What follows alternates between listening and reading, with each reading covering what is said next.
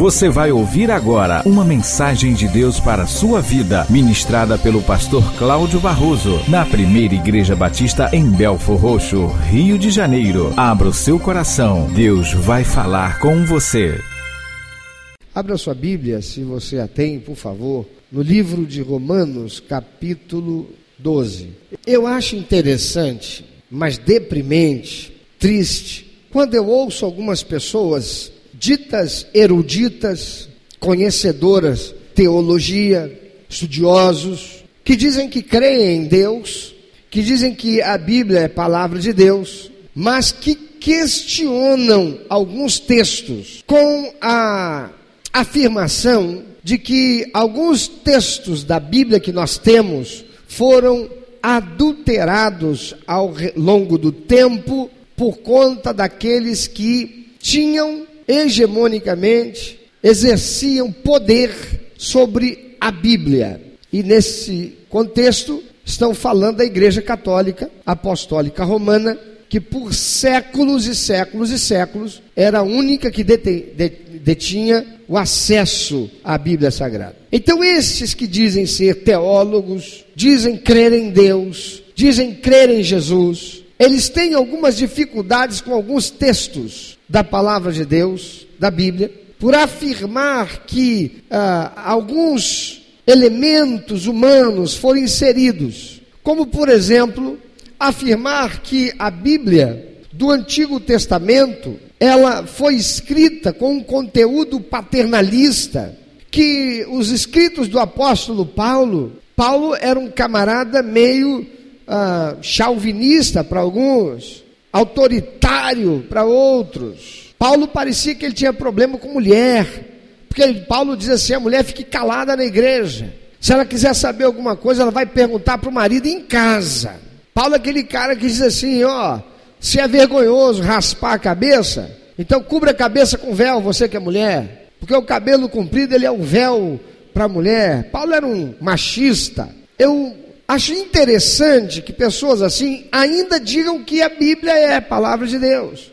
Dizem crer em Deus. Dizem que Deus existe. Porque a Bíblia revela Deus. Usam a Bíblia em vários textos para embasar as suas afirmações ou para embasar ou para avalizar suas crenças a respeito de Deus. Mas eu quero te perguntar: se a Bíblia é isto, se ela é esse misto de partes que são fidedignas de Deus e partes que foram manipuladas por homens, então isso aqui não serve para nada. Isso é papel e tinta. Isso é uma porcaria. Isso aqui serve para o camarada que é usuário de droga enrolar o cigarro de maconha. Porque é uma mentira. Não é possível que esse monte de papel e tinta seja a palavra de Deus. E essa pessoa dizer que crê em Deus, quando esse Deus que ela crê não é todo-poderoso, capaz de preservar a sua revelação intocada, sem ser alterada no seu sentido, no seu propósito, na sua mensagem. Há muitos que estão indo atrás dessas pessoas que falam essas coisas a respeito da Bíblia. Elas colocam questionamentos a respeito de muitas passagens bíblicas, porque essas passagens bíblicas fazem com que elas sejam confrontadas naquilo que é a sua inclinação carnal, naquilo que é a sua ideologia que favorece a sua condição pecaminosa. E nós estamos vivendo em dias em que isso está sendo feito de forma assintosa, como nunca na história da humanidade. Porque nunca na história da humanidade a sociedade esteve tão cheia de oportunidade para conhecimento. Televisão, televisão a cabo, televisão por satélite, internet, celular, é muita coisa. Tudo para fazer transmitida uma mensagem, uma notícia, uma informação. E aquilo que nos nossos dias mais, sobretudo no Brasil, está se bombardeando é em função da destruição da família como Deus estabeleceu. É a destruição do modelo familiar que é bíblico. E para isto, há aqueles que estão usando o próprio texto bíblico desfigurando do seu sentido para tentar convencer as pessoas a respeito daquilo que chamam de verdade. Nesse texto que lemos, o apóstolo Paulo, ele está dando uma mensagem à igreja, está transmitindo uma mensagem à igreja. Ele diz: Eu rogo a vocês, irmãos, pela compaixão de Deus. O que, que é pela compaixão de Deus? Compaixão é sofrer com, compaixão é sentir com. Quando Paulo diz: Eu rogo a vocês pela compaixão de Deus, ele está dizendo: Eu rogo a vocês que sintam como Deus sente, que se coloquem na condição, não de Deus, que não é possível, mas se coloquem na condição que Deus está para sentir a respeito do que eu vou dizer agora. Rogo-vos, irmãos, pela compaixão de Deus, que apresenteis os vossos corpos como um sacrifício vivo, santo e agradável a Deus, que é o vosso culto racional. O que é um sacrifício vivo? Significa que alguém, a pessoa, esse crente que está ouvindo essa mensagem, que está ouvindo essa conclamação, para quem é enviada essa palavra, que era os crentes, ou eram os crentes da igreja de Roma, mas também o é nós que aqui estamos, e a todos os cristãos, até que Jesus volte, ele está dizendo: Eu rogo, eu suplico, que vocês sintam como Deus sente a respeito desse assunto, que vocês apresentem os corpos de vocês em um sacrifício vivo. Amado, a palavra sacrifício, ela tem a seguinte conotação: algo que é, com, é entregue definitivamente, algo que é colocado para ser sacrificado, oferecido totalmente, irrevogavelmente. Quando o adorador hebreu, o israelita, ele vinha ao templo para adorar a Deus, ele trazia uma oferta de sacrifício. Podiam ser cereais, poderiam ser uns pombinhos, umas rolinhas, os pardais, poderiam ser uma, um cordeiro. E eles, quando entregavam, eles entregavam irrevogavelmente. Não mais me pertence, eu dei para Deus. Aquele animal, ele era morto, o sangue era espargido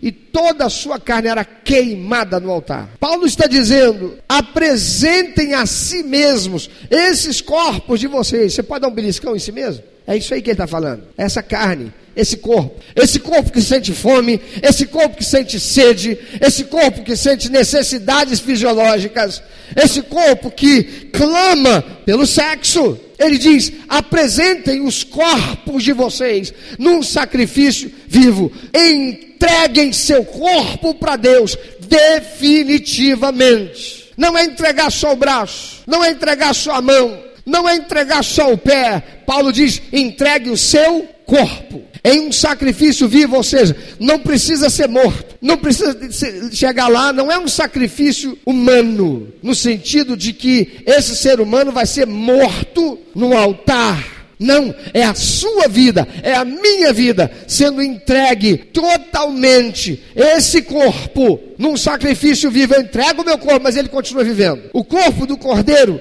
deixava de viver, o cordeiro morria, a pombia morria, aquela reis morria, mas ele diz: entregue-se em sacrifício. A palavra de Deus que nós transliteramos para batismo é uma palavra que quer dizer mergulho, e a palavra batismo que nós usamos e que nada mais é, se fôssemos traduzir o seu sentido, seria mergulho, é este instrumento que o cristianismo usa como ordenança do Senhor, sermos batizados, e o sentido, o significado de ser batizado é que quando a pessoa é mergulhada, significa, representa que ela morreu para o mundo, e quando ela sai da água, significa que ela renasceu para uma nova vida. Diga comigo, ela não ressuscitou, ela renasceu. Não é uma ressurreição, porque se for uma ressurreição, ela volta para ser quem ela era. É um novo nascimento. Ela morreu para quem ela era, e esse que agora vem é para ser aquele que deixou de ser quem era. Por quê?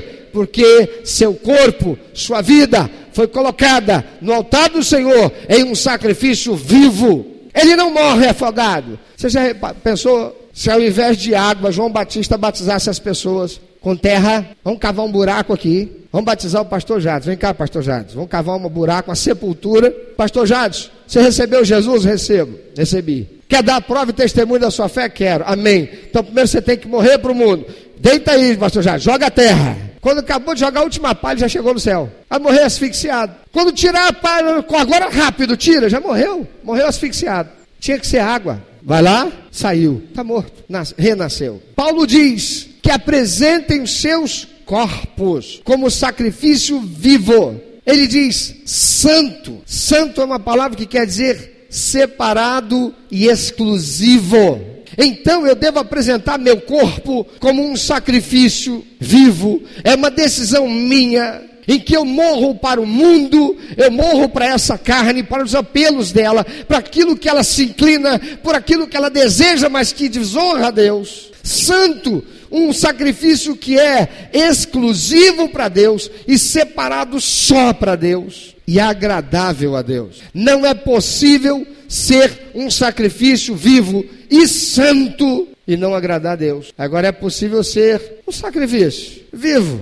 mas nem tão santo e não vai agradar a Deus. Mas Paulo diz: esse sacrifício vivo, santo, que é agradável a Deus, é o culto da razão que vocês apresentam ao Senhor. É a decisão consciente, é a decisão consciente de que minha carne quer aquilo, mas eu morri para essa carne, porque aquilo que ela quer desonra ao Senhor, aquilo que ela quer é contrário aos princípios e valores que Deus estabeleceu, aquilo que a minha carne quer, ela não me permite ser santo, separado desse mundo para ser exclusivo para Deus. Vivo, santo, agradável a Deus e é feito pela razão. Não é uma decisão de que amanhã eu me arrependa. É uma decisão tomada para toda a minha vida. E ele diz: E não vos conformeis a este mundo. Não aceite o modo de viver desse mundo. Não se permita ser moldado por esse mundo. Irmão, personalidade não é transformada, personalidade é moldada, caráter é transformado. Paulo está dizendo: não tome a forma desse mundo, mas seja transformado pela renovação da tua mente, renovação do entendimento. Deus não quer que nós tomemos decisões na nossa vida de que amanhã voltemos atrás. Deus não espera que nós tomemos decisão de uma vida de santidade ao Senhor que amanhã, por força de apelos carnais, de circunstâncias emocionais, de circunstâncias sociais, nós voltemos atrás. Por isso, Paulo diz: morra para tudo isso. Apresente o seu corpo como um sacrifício vivo. Morra para essas ideologias. Morra para esses posicionamentos sociais e filosóficos. Morra para esse estilo de vida mundano. Morra sem partir desta terra, sacrificando a si mesmo para ser santo para Deus, separado e exclusivo para Deus. Viver o estilo de vida que vai agradar a Deus. Não vos conformeis a esse mundo, mas transformai-vos pela renovação da vossa mente. Amados, tanta gente tem tentado ser cristã autêntica Quanta gente tem largado o mundo desejoso de verdadeiramente encontrar Jesus e uma vida de santidade, mas daqui a pouco, lá na frente, elas voltam lá para aquilo que viviam antes. E quando elas voltam para lá, elas ficam. Sabe por quê? Porque elas dizem assim: Eu não entendi nada. Eu fui para a igreja, eu subi monte, eu fiz corrente de oração, eu fui dizimista, eu fui ofertante, eu me envolvi no ministério, eu até fiz seminário, eu me tornei até pastor, pregador do evangelho, mas eu não consegui ser liberto desta coisa que me assola. Eu não consegui, eu acreditei que era pecado. Eu até disse que isso tudo era pecado. Eu até dei testemunho para muitos lugares dizendo eu era assim, mas eu sou uma nova criatura, só que isto, na verdade, não era a verdade porque dentro de mim eu ainda lutava com a inclinação para fazer aquilo, eu ainda lutava com a inclinação para voltar para o álcool. Eu lutava indo para a inclinação para voltar para as drogas. Eu lutava indo com a inclinação para voltar para o homossexualismo. E eu não consegui. Então, Deus ouviu meu clamor.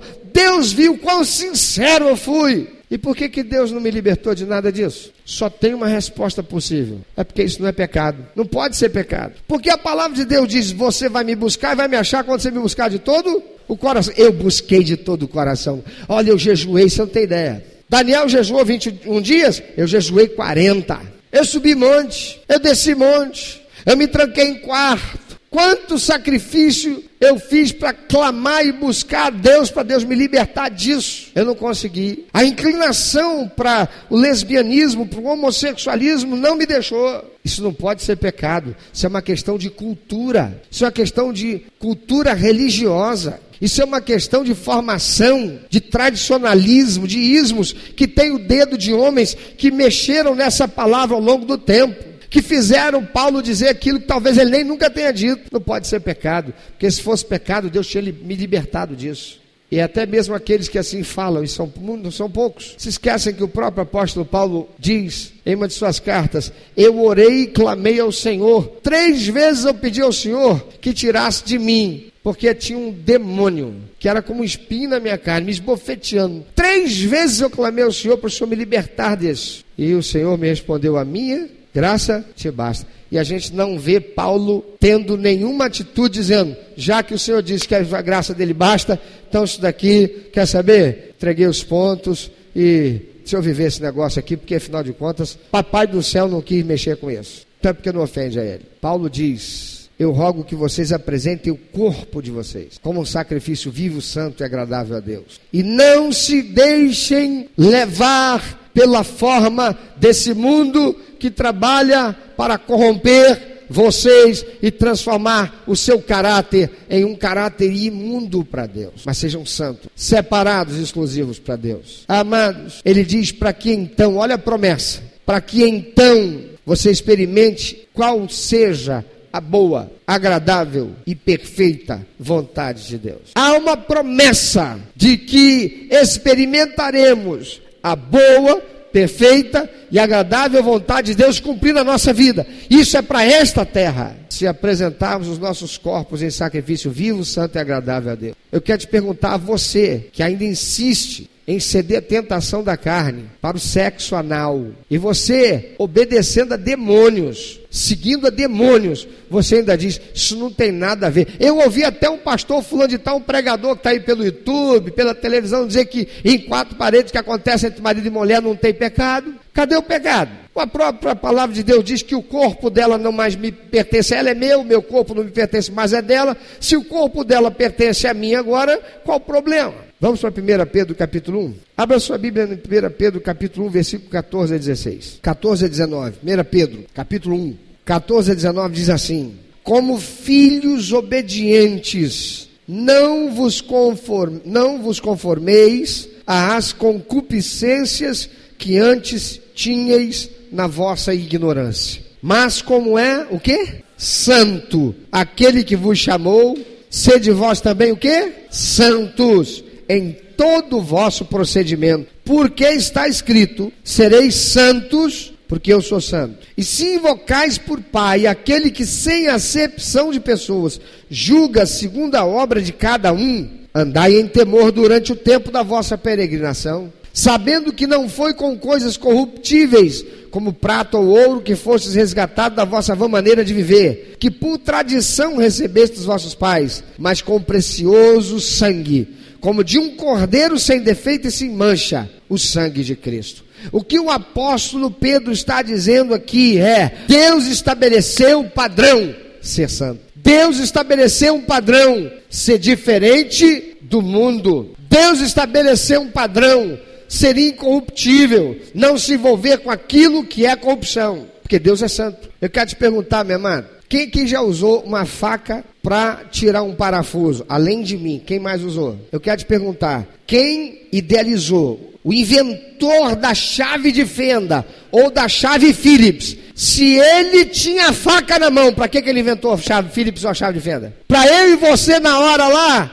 a gente pensar assim: ah, com a faca mesmo eu abro. Eu resolvo o meu problema. Eu preciso tirar esse parafuso aqui, a chave de fenda, ela está lá no quartinho de ferramenta, dentro daquela caixa, que está lá debaixo daquele monte de caixa, que eu vou ter que ir lá, dar um trabalho tremendo. Eu venho aqui com a faca, olha a faca, e eu vou tirar o parafuso. Agora, quantos aqui, além de mim, já acabaram com a cabeça do parafuso porque estava usando a faca? Todo mundo de novo. Sabe por que disso? Porque quem inventou o parafuso, inventou também a chave de fenda e a chave Phillips para tirar e colocar o parafuso. Meu amado, você está querendo colocar a chave de fenda no buraco errado. Você acha mesmo que Deus, quando colocou outro buraco, Ele colocou aquele buraco e deixou você decidir o que, que você ia usar lá? E vai chamar Deus de Deus? E vai dizer que Deus é o ser, é o arquiteto do universo, mas ele só esqueceu. Aqui não, aqui ele me deu opção. Ah, Deus aqui errou, porque aqui é multifuncional. Deus fez tudo com um propósito e tem buraco certo para parafuso. Amém? Paulo, Pedro está dizendo: Como é santo aquele que vos chamou, sede vós também santos em todo o vosso procedimento. Qualquer coisa que eu e você vamos fazer, nós temos que ter santidade temos que fazer de modo correto. Tem um modo certo de fazer. Há um modo que a gente vai fazer e vai desonrar Deus, vai entristecer Deus. Paulo diz: Eu rogo pela compaixão de Deus. Para e se coloca no lugar de Deus. Tá bom, agora vou me colocar no lugar de Deus. Eu estou olhando o cara lá, usando a faca para apertar o parafuso. Não foi isso que eu fiz. Eu quero te perguntar: se você fosse Deus, está vendo infeliz, e você inventou o parafuso a chave de fenda, você está olhando lá o infeliz, que é o teu colega do lado aí, olha para ele. Está lá com a chave, está com a faca, tentando apertar o parafuso, enfiando lá na ranhura do parafuso para tirar, e você é Deus. Para e se coloca no lugar de Deus só um pouquinho, por compaixão, sinta com Deus, tenta sentir com Deus. Você não ia pegar e dizer assim, não, mas que infeliz, não fiz nada disso. Não é isso. Eu não fiz para ser assim. Eu quero te perguntar, você ia ficar feliz com o negócio? Deus não fica, não. Pedro diz: Como é santo aquele que vos chamou, sede vocês, sejam vocês também santos, separados e exclusivos para Deus, para fazer de modo que Deus se sinta feliz, porque a alegria do Senhor é o que? É a sua força. E quem de nós não precisa de força? De Deus, no mundo que jaz no maligno. Ele diz: não vos conformeis às concupiscências que antes tinhais na vossa ignorância. Jesus disse: se você conhecer a verdade, a verdade vai te libertar. E Jesus disse: vai te libertar, porque você vai ser liberto de quê? Da ignorância, o não saber. Antes, quando eu vivia no mundo, eu não sabia o que era ser santo. Agora que eu recebi Jesus, peraí, agora eu sou crente. Eu sou de Jesus, aleluia. Pai do Senhor, meu irmão. Uh, olha, olha, olha, hein? É a Bíblia aqui? Não. Agora que eu recebi Jesus, peraí, deixa eu ver o que é que dá prazer ao coração do Pai. Ele diz que isso aqui é palavra, meu alimento é pão, que vai suprir a minha necessidade, é lâmpada para os meus pés, para iluminar meu caminho. Diz que eu tenho que morrer para tudo isso aí. Então eu rejeito tudo aquilo que a minha carne inclina para fazer, que é errado. Eu sabe que é errado, que eu fazia antes. Minha carne quer corrupção. Minha carne quer o sexo sem compromisso. Minha carne quer satisfação do sexo do jeito que a sociedade diz que está certo. Meu amado, para uma sociedade que diz que todos os caminhos levam a Deus, querendo dizer que a gente vai para o céu, não adianta. Porque Deus é Pai, Deus é amor. Aleluia. Que bênção, né, irmão? Só não é, Deus só não é Pai para o traficante. Deus só não é Pai para o Carlinho Cachoeira. Deus só não é Pai para o José de Seu. Não é não? Para você, é pai. Não, não tem problema. Você dá uma propinazinha para o policial corrupto, mas você vai para o céu, porque Deus é pai. Não, Carlinhos Cachoeiro, não. Carlinhos Cachoeiro, imagina. Essa gente, imagina. Eles desviaram milhões e milhões e milhões e estão matando um monte de gente. Que as pessoas chegam lá no hospital, não tem médico. Chegam no hospital, não tem hospital. Quem é que diz o que é certo e o que é errado? É Deus ou sou eu? E você? Quem é que diz o que é certo e errado na sua vida? A palavra de Deus diz que é para eu morrer para esse mundo e apresentar meu corpo santo, separado desse mundo, irrepreensível. É para eu apresentar meu corpo sem conformar com as concupiscências. Concupiscência é inclinação que a carne tem para fazer aquilo que é do mundo, que é da influência do diabo. E há muitos que já se conformaram de tal forma que já tiveram suas consciências com completamente adulteradas, lavadas, lavagem cerebral mesmo por esse mundo que jaz no maligno. São esses que dizem que o ser humano não vem à terra definido por Deus para ser macho ou ser fêmea. Isso acontece. Porque estar num corpo de homem, mas desejar um outro homem para ter relação sexual com ele e afetividade, não é errado. Isso é amor. É errado se for promiscuidade. Ora com um, ora com outro. Aí quer falar de fidelidade e pureza? Incorruptível é algo que não tem corrupção. Incorruptível é algo que não foi adulterado. Incorruptível é algo que preserva identidade com o original. E apóstolo Pedro está dizendo: sabendo que não foi com coisas corruptíveis, como prata ou ouro, que fostes resgatados da vossa vã maneira de viver. O que é vã maneira de viver? A maneira de viver segundo a sociedade, que é corrompida e que é corrupta. Que por tradição recebeste dos vossos pais. Eu cresci ouvindo meu pai dizer que ouviu de outros, o que muitos ainda dizem. Aí, aqueles que têm as cabritinhas, mantém presa que meu bode vai ser solto no pasto, hein? Tá falando do filho dele. Tá falando do próprio filho. Vai lá, moleque. E aí? Já perdeu? É, e aí? Já fez quantas perderem? Ainda fala como se isso fosse uma coisa para ser ostentada como medalhas. Quantas, de quantas tirou virgindade? Quantas já teve? Eu me lembro que o garoto devia ter 13 anos. Uma vez me perguntaram: e você já tem namorada? Tenho cinco. Nunca soube nem o que é um beijo na boca, irmão. Eu dizia que eu tinha cinco. Por quê? Se eu dissesse que tinha uma namorada só, uma só. O outro ia dizer: não, eu tenho duas. Corrupção da sociedade que influencia desde a infância. E o que é que estão querendo fazer com a infância? Destruir o futuro, sexualizando as crianças, destruindo o caráter moral de Deus na criança. Jesus disse: Deixai vir a mim as criancinhas, porque delas é o reino dos céus. Jesus diz assim: Aquele que não se fizer como uma criança, não pode entrar no reino dos céus. E o que Satanás está querendo e está usando muita gente para fazer é tentar destruir a inocência da criança, corromper o ser humano ainda enquanto criança. Não é por outra razão que vem um filmezinho lindo como Procurando Dory. E lá no meio do filme, com 10 segundos talvez, tem uma cena que apresenta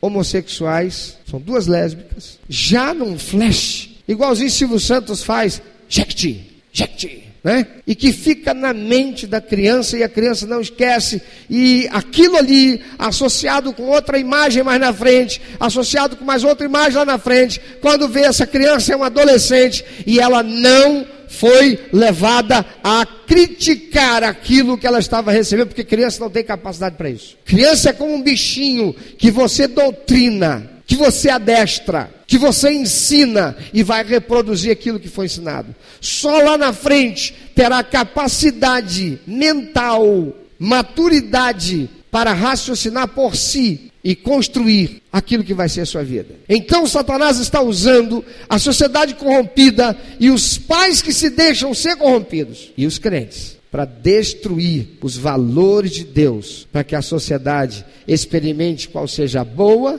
perfeita e agradável vontade de Deus. E para isso, faz aquilo que Satanás fez desde o princípio: corrupção. Você sabe o que é corrupção? Corrupção não é pegar o veneno e oferecer para a pessoa.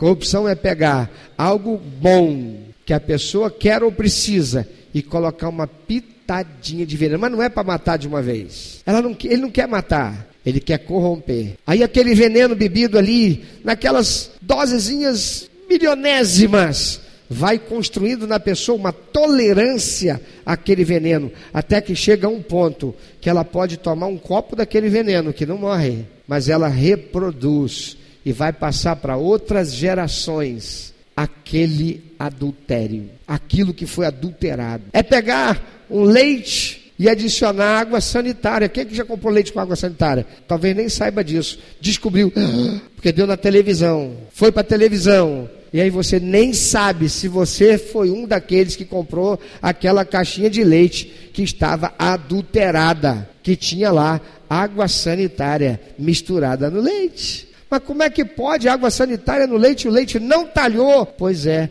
uma dosezinha tão insignificante que não conseguiu nem talhar o leite, mas você bebe o leite uma vez só? Seu filhinho bebe leite uma vez só? E quantas são as pessoas que desenvolveram câncer porque ao longo de anos foram expostos a determinado elemento que foi construindo, gerando, produzindo o câncer nela, até que é descoberto e talvez não tenha mais jeito. É assim que Satanás está fazendo na sociedade. E quantos são aqueles que são crentes em Jesus, que dizem: Não, eu creio em Deus, então creia na palavra de Deus e viva para apresentar o seu corpo em sacrifício vivo, santo e agradável a Deus. Meu amado, você namora, o negócio funciona, dá três pulinhos, dá quatro glória e diz a Deus: Obrigado, Senhor. Sou perfeito, mas apresenta em sacrifício vivo, santo e agradável a Deus. Irmã, está tudo funcionando aí? Sai fumaça? Dá glória a Deus, mas apresenta em sacrifício vivo, santo e agradável a Deus. Meu irmão,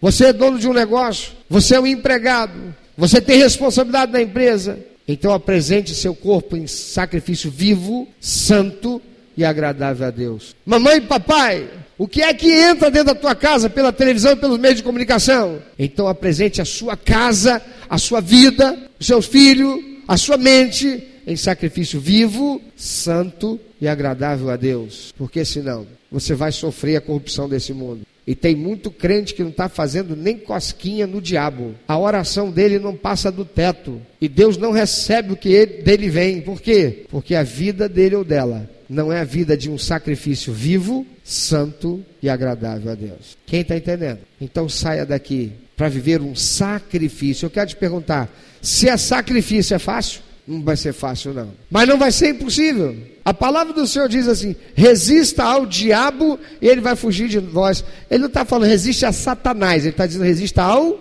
diabo. E quem é o diabo? Diga: o diabo é o tentador. Resista então ao diabo. Mas olha só, resistir ao diabo significa resistir àquele pensamento que vem, que parece que sou eu que estou pensando, querendo que eu faça ou querendo me levar a fazer alguma coisa que eu sei que eu não devo eu sei que é sedutor, para eu pegar e eu me sujeitar a me aproximar daquilo que eu sei que se eu chegar lá não vai dar certo. Aí a palavra de Deus diz assim também: foge da tentação. O diabo eu resisto, porque é na minha mente. A tentação já está ali, já chegou no âmbito da vontade. Aí eu devo fugir. Se eu sei que passar por aquela barraca, eu vou encontrar os colegas de copo que eu tinha antes e se eu parar, eles vão começar a me pressionar e vão me constranger. E eu posso chegar a um ponto de ficar em dificuldade de dizer não. Então eu não vou passar por lá, eu vou pela outra rua, entro pelo lado de lá. Vou andar mais. Se eu vou andar mais, vai me cansar mais ou vai me cansar menos? Isso é sacrifício. Se eu sei que eu tenho dificuldade, porque se eu sentar no computador e não tiver ninguém por perto, eu vou acabar sendo tentado abrir uma janela daquela para ficar vendo aquelas imagens então, eu nem uso computador. Largo isso para lá. Volto para a caneta e a máquina de escrever. Porque Jesus diz assim: meu filho, se você tendo dois olhos, um deles te faz pecar, arranca esse olho, porque é melhor você entrar cá olho no céu do que tendo os dois sempre inferno. Jesus está querendo que a gente fique cego de um olho? Arranque lá. Automutilação? Não. Jesus está dizendo: não ceda e não vá fazer aquilo que a carne quer te inclinar a fazer. E para você não fazer, resista ao diabo. Por isso a palavra de Deus diz: sobre tudo que você deve guardar, guarda o teu coração. Porque se o meu coração começar a se inclinar para aquilo que a palavra de Deus não quer, que Deus não deseja, que vai fazer com que minha carne, meu corpo seja contaminado, se eu permitir, eu vou cair. Então, apresente o seu corpo em sacrifício vivo, santo, agradável a Deus. É domingo, de manhã dá aquela lombeira para levantar. Segunda-feira, tem um videozinho legal. Vídeo de segunda-feira é um urso polar. Ele acabou de sair da hibernação. Ele está todo lerdo. Ele vai se arrastando. É segunda-feira e você indo para o trabalho, mas você vai se arrastando. Porque é segunda-feira e você vai chegar lá e vai bater o, o, o, o cartão na hora. Porque senão tu pode receber três vezes, tem advertência, três advertências, demissão. Você vai se arrastando, mas você vai, porque você tem que trabalhar, você tem que comer, você tem que botar dinheiro na. Você tem que botar comida à mesa, você tem que pagar as contas, você quer ir para o cinema com a namorada, mas você vai. Segunda, sexta-feira, já viu o pinguim? Ele vem nadando, ele pula rapidinho. Sexta-feira é elétrico, né? Feliz da vida. Domingo é pior do que segunda-feira para muito crente. É uma tentação para ficar na cama. Apresenta teu corpo em sacrifício vivo, santo e agradável a Deus. Pela razão. Tem crente que domingo de manhã não vai ao grupo pequeno para receber a palavra e compartilhar. Por quê? A cama cria. As, os pés da cama deixam de ser pés e viram pernas. E aplicam o golpe de MMA.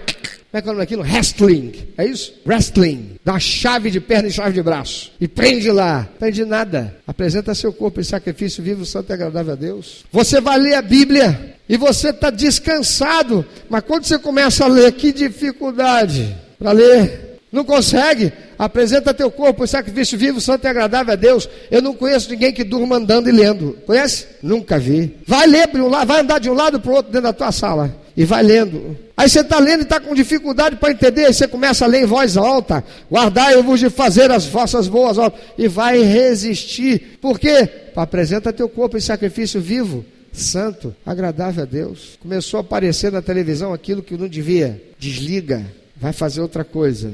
Apresenta teu corpo em sacrifício vivo e agradável a Deus. Santo, resista ao diabo, diz o Senhor.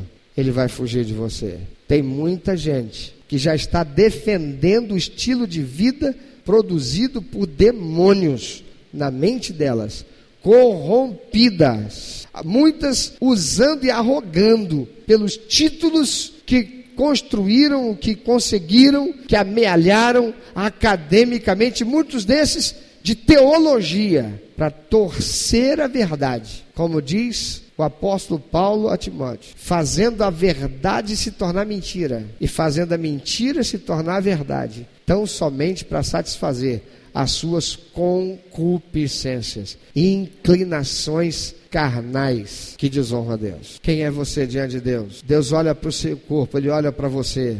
Ele vê você tentando usar a faca na cabeça do parafuso ou você está usando as ferramentas certas que ele criou, que ele estabeleceu, para que você e eu possamos ter uma vida em que experimentemos a boa, agradável e perfeita vontade de Deus? Meu amado ouvinte, você que ouviu esta mensagem, se Deus tem falado ao seu coração, se você foi constrangido pelo Espírito Santo e quer compartilhar isso conosco, quer que nós estejamos orando por você. Se você quer nos informar que você recebeu Jesus como teu único, eterno e suficiente Salvador, se você quer saber um pouco mais a respeito do que fazer para dar prazer ao coração de Deus e viver a vida que o Senhor tem reservado para você, vida de paz, de equilíbrio, de satisfação, entre em contato conosco. Ligue para nós. Anote, por favor, é 21 2761 1059 21 2761 1059. Entre em contato conosco. Deus quer continuar falando com você.